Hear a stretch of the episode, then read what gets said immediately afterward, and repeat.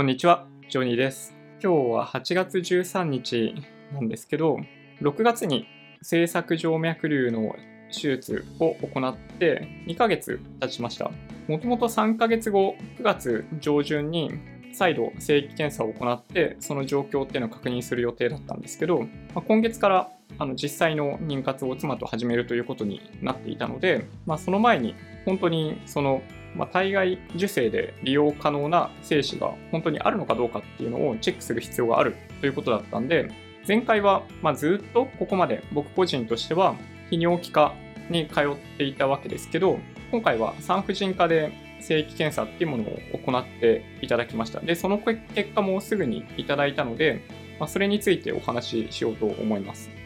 最初にお話ししておくと、えっと、僕自身は今39歳で、えっと、2年前ぐらいに、まあ、結婚してるんですけど、まあ、そこから子供できなくって、まあ、予防接種どうこうとかやってたんですけど、まあ、どうもやっぱり検査をしていく過程で僕に原因がありそうだっていうことが分かって、まあ、今年の5月ぐらいから東邦大学医療センター大森病院のリプロダクションセンター、まあ、泌尿器科なんですけど、に通い始めています。で、そこで診断されたのが、まあ、エコー検査によって、制作静脈瘤のグレード2から3に当たるっていう話がありました。で、それによっておそらく自分の中の精液の中に存在する精子の数やその運動の非常に悪い部分っていうのが出ているということを、ま、先生はおっしゃっていて、それを解決できる可能性が一番高いのは、その制作静脈瘤の手術ということでした。なので、6月2日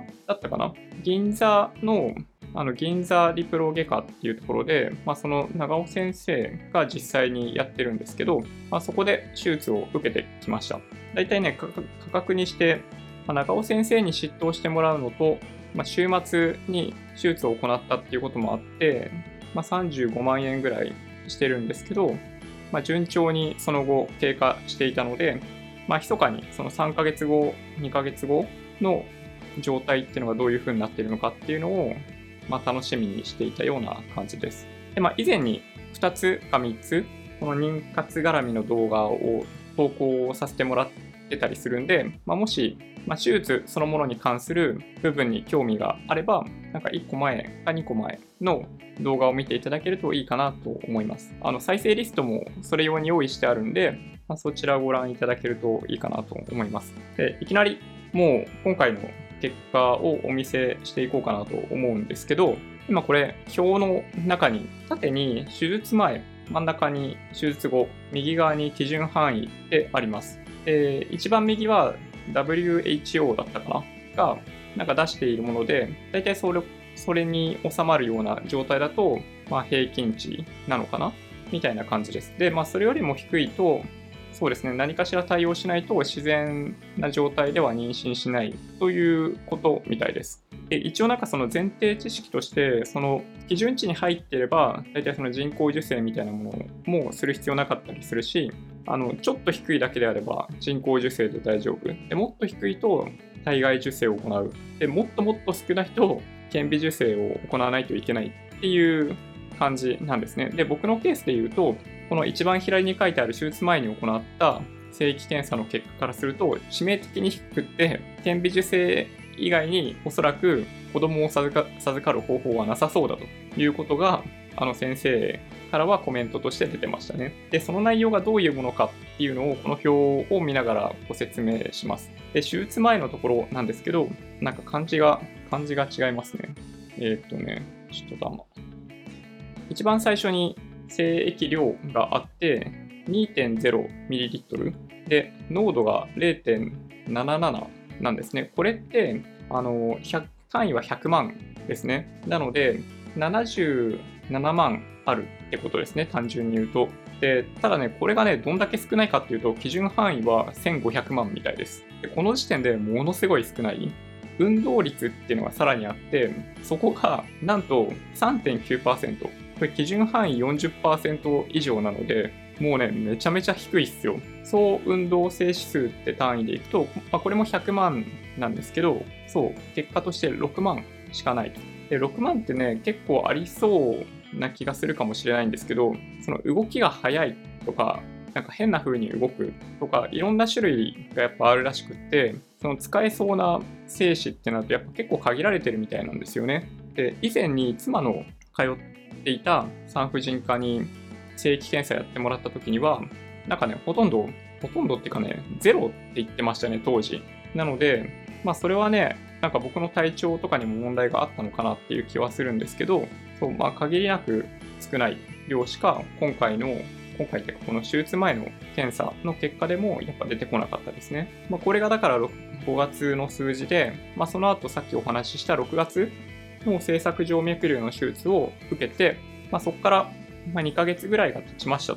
手術後2ヶ月で何がどう変わったかっていうと、このね、泌尿器科と産婦人科で、ちょっとよくわかんないんですけど、なんかチェックするポイントがどうも違うみたいで、結果の数字も、結果の、なんだ、レポートみたいなのも違うフォーマットなんですよね。なので、一部、4つの項目に関しては、あの、重なっているというか、まあ、泌尿器科の方の検査結果はこの左側の4項目しかなかったんですけど、産婦人科の方の検査結果はこの縦に並んでいるもの全てが表示結果として出てきていて、まあ、それらについてちょっとお話しします。まず最初に、さっきお話ししていた4つの項目についてお話しすると、精液量に関しては、まあ、あんまり変わんなくって、1.8ml だったんですね。で、濃度、これ劇的に変わっていて、0.77だったのが11.09ですね。これなんだ、15倍ぐらい。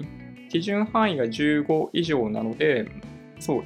気にそこに近づいていったってことですね。運動率に関しては3.9%手術前だったのが今回11.28%で基準範囲40%なのでそこには届かないもののただこれもま3倍ぐらいになってます。でそこから見たときにその総運動性指数っていうのが、まあ、以前6万だったやつですけどこれがなんと2万違う225万ということになりました。まあ、これの基準範囲は本当に1500万とかなんで、まあ、そこには全然遠く及ばないものの、この数字だけを見ている限りだと、この手術前と手術後で40倍ぐらい改善してるってことですね。数だけで見ていくと。産婦人科の正規検査の中には、次のような数字もあって、運動性指数が15まあ、これね、その解析した精子の数が133あって、そのうち15は動いていて、動いてないのが118。でまあ、この割合っていうのはあんまり高くないみたいですけど、まあ、直線速度っていうのが速いやつだと9.43とかあって、なんかその WHO が持っている基準で A, B, C, D っていうランク付けがあるみたいですけど、この5マイクロメートル以上動いているものっていうのが、その中でいくと、まあ、5.26%あるようです。で、まあ、これらを、まあ、見ていて、まあ、今回産婦人科の先生から言われたのは、2ヶ月でこれぐらいの改善を見せているっていうことは、なんか半年1年とか経った2人目の子供が欲しいみたいなタイミングであれば、もしかするとあの自然妊娠できるんじゃないか、それぐらい回復するんじゃないかっていうコメントをいただいてました。なんか制作静脈瘤で治る部分って、まあ、全体のなんか3、40%とも言われてたような気がするんですよね。手術前になんかね、いろいろ過去のデータとか見せてくれるんですよ。で、必ずしもみんながみんな治るわけじゃないし、治ったとしても飛躍的に良くなる人もいれば、そんなでもない人もいるっていうことを、まあ、事前に聞かされていたので、まあ、過剰な期待はしないようにしていたんですけど、本当に幸運なことに、まあ、僕のケースでは、まあ、さっきお話ししたように、まあ、数だけで見ていくと、まあ、正確な数字でいくと37.5%ぐらい、違う、37.5倍数字上は良くなってました。で、今ちょうど、まあ、妻が、まあ、まさに妊活中で、毎日薬6時間ごとに飲みながら、1日1回注射をするみたいなタイミングにあるんですけど、まあ、おそらくこれぐらいの数が出ているようなので、まあ、利用可能な顕微授精で利用できるような精子の採取っていうのはそんなに難しく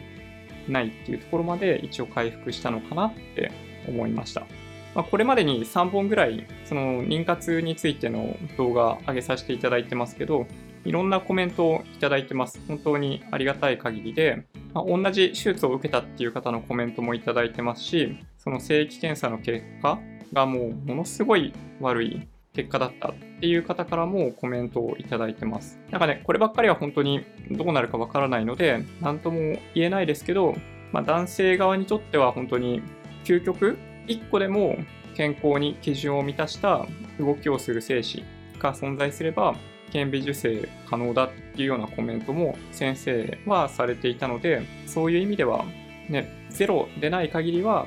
まあ、希望があるのかなと思います。生育中の精子がゼロだったとしても精巣から直接採取するみたいな方法もあるようなので、まあ、そういう形でそう最終的には妊娠みたいなことになるケースもあるようです。はい。そんな感じかな。さっきお話ししたように、今まさに進行中だったりするんで、まあ、来週、再来週以降、またもし進捗とかがあれば動画まとめたいと思いますし、まあ、来月、泌尿器科の方での正規検査もまた控えてるんで、その結果についてもお話ししたいなと思ってます。でまあ、僕はもうあくまであの体験したことをありのまま喋っているだけなので、あの何の参考にもならないかもしれないですけど、可能な限りご質問に対してはお答えしていきたいなと思っているので、何かあればコメント欄にお願いします。はい。じゃあもしこの動画が良かったっていう方は、高評価ボタンをお願いします。合わせてチャンネル登録していただけると嬉しいです。それではご視聴ありがとうございました。バイバイ。